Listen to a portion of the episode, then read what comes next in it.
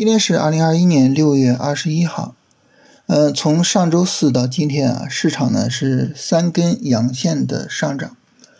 当然哈，因为市场的分化，这三根阳线的幅度各有不同。你像上证指数呢，就是三根很小的阳线；像国证两千呢，就是三根大阳线啊，而且呢，国证两千是创了新高的。那么我们说，等这个三十分钟调整去买股票哈。那在这三根阳线内部呢，也有一些啊，我们说能画出来三十分钟调整的走势。呃，你像创业板指数啊，今天早晨的时候呢，是急跌破了一下三十分钟的十均线啊，也算是一个三十分钟调整。但是整体上来说呢，这个调整都不是很充分啊，因为一般一个三十分钟上特别充分的调整，可能在日线上呢，会呈现为一个明显的，比如说。呃，小阴线或者是十字星，或者是这个拉升过程中的小阳线啊，但是呢，这个都没有呈现出来。所以整体上来说呢，如果说啊，就耐心的死等一个三十分钟的充分的调整啊，这个时候呢，我们还得再继续耐心等一下啊，等一根阴线或者什么。在这个过程中呢，我们可能会有两个问题啊，这两个问题呢，跟大家聊一聊。第一个呢，就是关于踏空这个问题。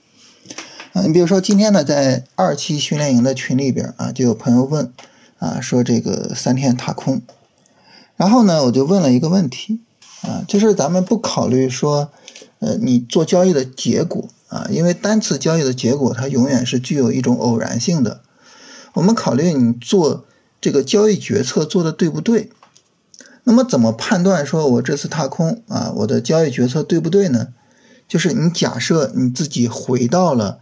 上周三，啊，就是此时此刻并不是六月二十一号收盘，而是六月十六号的收盘。那你回到那个时候，那请问六月十六号的收盘，你会去买股票吗？如果你依然坚定的说，那我我我不会买，那这个时候这个踏空也就没什么好说的了，是吧？啊，你不做买入，这就是正确的，哪怕从事后的角度看，啊，那么你也不买。那肯定是正确的，啊，从结果上它并不好，但是呢，这个决策本身没有什么问题，啊，我觉得这是我们去评价说一个决策对不对的正确方式。当然哈，我们也有可能说，那如果说让我重新回到上周三，那我肯定会买。那么你肯定会买，是因为什么呢？呃，你当时的决策方式，你当时的思考。和你现在的认知，它们有什么区别呢？那你能不能够好好的去思考一下这个区别呢？哎，这也是一个呃，我们去反思、我们去成长的角度，是吧？那么这是说关于这个踏空问题啊，我们聊一下。另外一个呢，就是很重要的一个问题啊，你想它连涨了三天，尤其是呢，很多股票啊大涨了三天。这个时候，啊，如果说是一个很小的三十分钟调整，它能不能够比较好的去消化这三天的涨幅？如果说它不能够很好的消化，那我们耐心的等，那是不是应该等一个三十分钟很充分的调整？也就是我们刚才所说的，啊，一根日线的，比如说小阴线，甚至呢一到两天的一个调整，啊，是不是应该去等这个东西？这个事儿呢，也值得我们现在好好的琢磨一下。为什么呢？因为如果说三十分钟刚一调，你现在看国证两千哈，国证两千如果说明天有一个小阴线的话，实际上一个三十分钟的很小的调整就走出来了。那你这个时候去进，它会不会追高呢？是吧？你当时底部没买，那现在又追高，等于两头受打击，对不对？所以呢，这个问题也很值得我们去思考啊，就是。呃，我要不要等这个上涨被充分的消化一下？啊，要不要等我们所说的，比如说一根小阴线呀，或者什么的？啊，就是我觉得今天呢，就是这两个问题啊，跟大家分享一下。啊，这是大盘的情况啊，简单说呢，就是等一个小阴线去做。那么板块呢，今天啊涨得好的板块，包括军工啊、华为、鸿蒙、物联网这三个板块是可以去跟踪。呃，看看这一波要不要去做操作的。另外一个涨得好的呢，就是钢铁。钢铁呢是从底部刚开始涨的第一天，所以呢这一波肯定是没法做，要等它拉起来之后的调整。所以钢铁能做，可能就要等到两周之后啊。然后这是板块今天涨得好的，然后其他的这个板块，像新能源车是吧，也涨起来了，像光伏、像芯片，可能呢也是能跟的。所以这一波行情呢，其实能够选择的板块还是比较多的。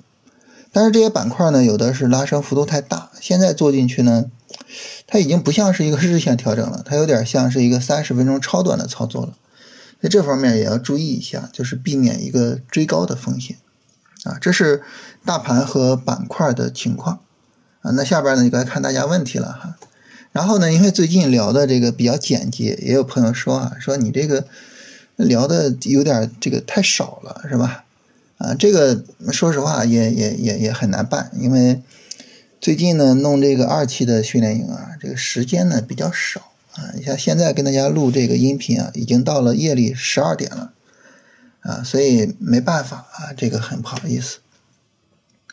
有朋友问说，我想做全职的交易员啊，接触股票快两年了，也报过训练营，之前呢这个靠运气赚的钱，现在都回去了，是吧？整得我自己比较怀疑。啊，我能不能够拥有稳定盈利的能力？那我觉得这一点呢，就是一个非常重要的反思的角度是什么呢？就是你怀疑自己。那好，我们如果说不看交易结果，我们去回顾我们交易过程的话，那么原因在哪儿？你说我现在还没有稳定盈利，啊，那么你是否曾经做出来过比较好的盈利，对吧？你没有稳定，但是你又没有阶段性的。有那种大利润的，那我们能不能够去看一下你在阶段性的出利润的时候，它是个什么情况？你是不是适合那种行情呢？而你亏损又是因为什么呢？我们怎么样去躲避这种亏损呢？对吧？你看，你通过这种反思呢，就能够找到自己比较适合的行情，以及呢比较容易出亏损的行情啊。这个时候呢，那么。可能你就能够把交易做得更好，所以就是多回顾自己的交易，多找一找啊，无论成功还是失败，原因是什么？然后多想一想，我怎么能够把这种长处发挥的更好？怎么样能够规避我的短处啊？这些事儿呢，多琢磨琢磨啊。然后有朋友问这个哈三联啊，哈哈三联呢，我们之前聊过啊，它可以算是这个呃。医美里边的独苗啊，医美里边也就它没有破位，整个走的呢算是比较好的啊。但是你去把握哈三联的话呢，还是比较难把握的啊。这个呃，你比如说你你说我今天涨停，我今天买怎么买不太好买啊。六月十六号有一个明显的缩量下跌啊，然后没有破前低，这个地方如果不敢买的话，那么后边就不好买了啊。所以整个去买股票啊，去做这个操作。呃，冒险还是很有必要的，就是你愿意在底部冒险还是很有必要的。呃，今天买了凯乐科技，凯乐科技这只股票呢走的还可以，就是说这个调整还可以啊。前面呃六月七号的涨停啊，这个成果都是被保住的啊。然后六月八号有一个阴线放量，但是很快缩量了，这个调整还可以。但是凯乐科技它有个什么问题呢？就它整个的背景不好。凯乐科技是一只还处于熊市中的股票啊，这个是不太好的啊。那么这只股票就整体上背景有问题。国证两千包含哪些股票？怎么去找？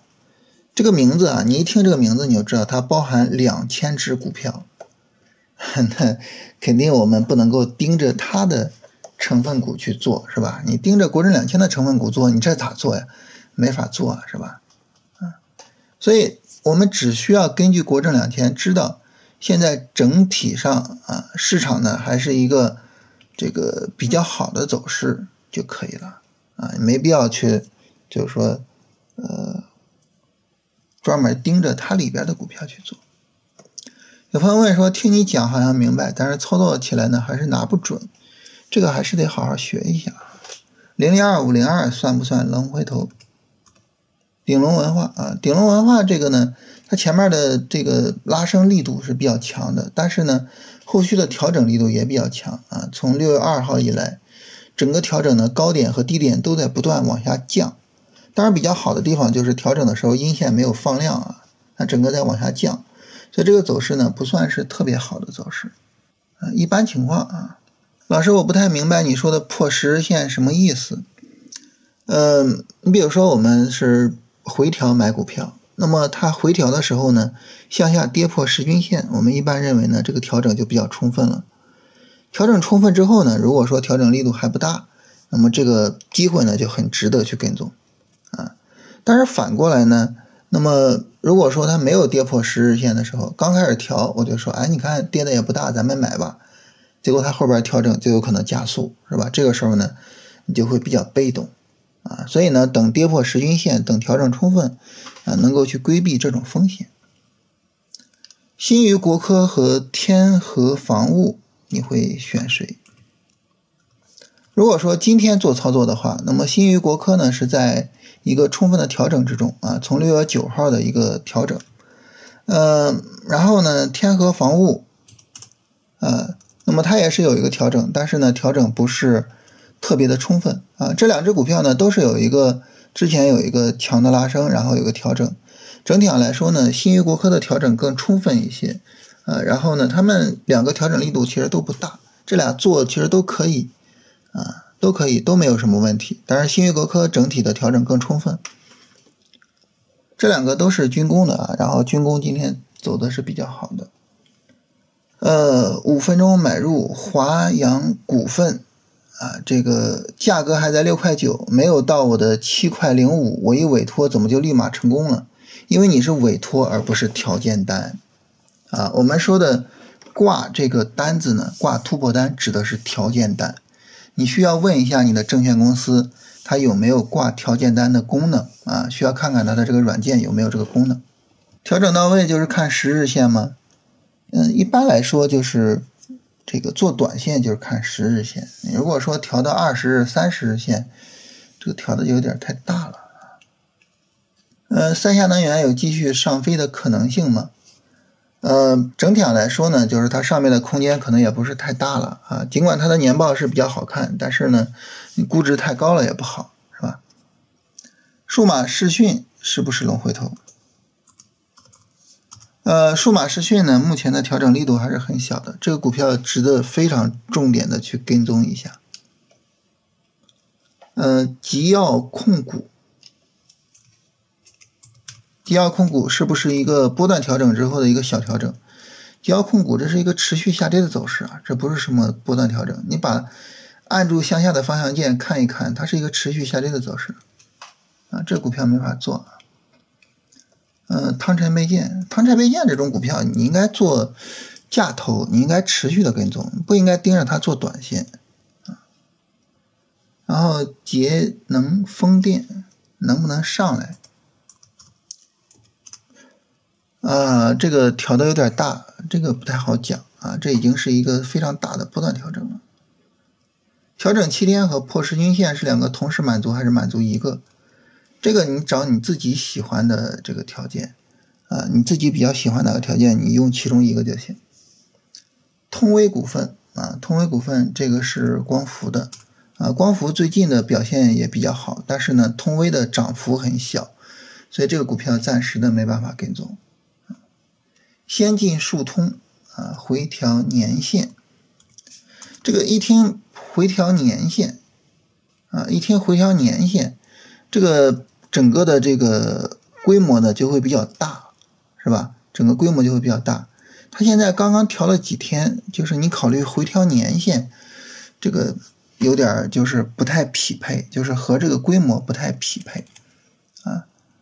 所以就是你说回调年限这个事情呢，它就应该是一个呃比较大的这个行情规模啊，比较大的行情规模，它跟这个几天的这个行情不是很匹配。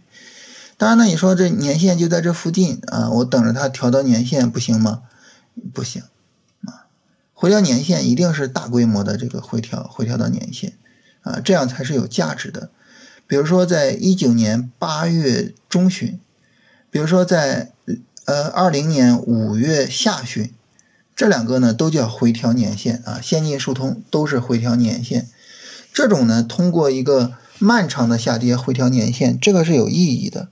啊，你通过几天的下跌回调年限是没有意义的，就是你的这个均线和你的规模、行情规模，它应该是匹配的啊。如果不匹配，这个回调年限是没有意义的啊。这个事情呢，要特别的注意一下。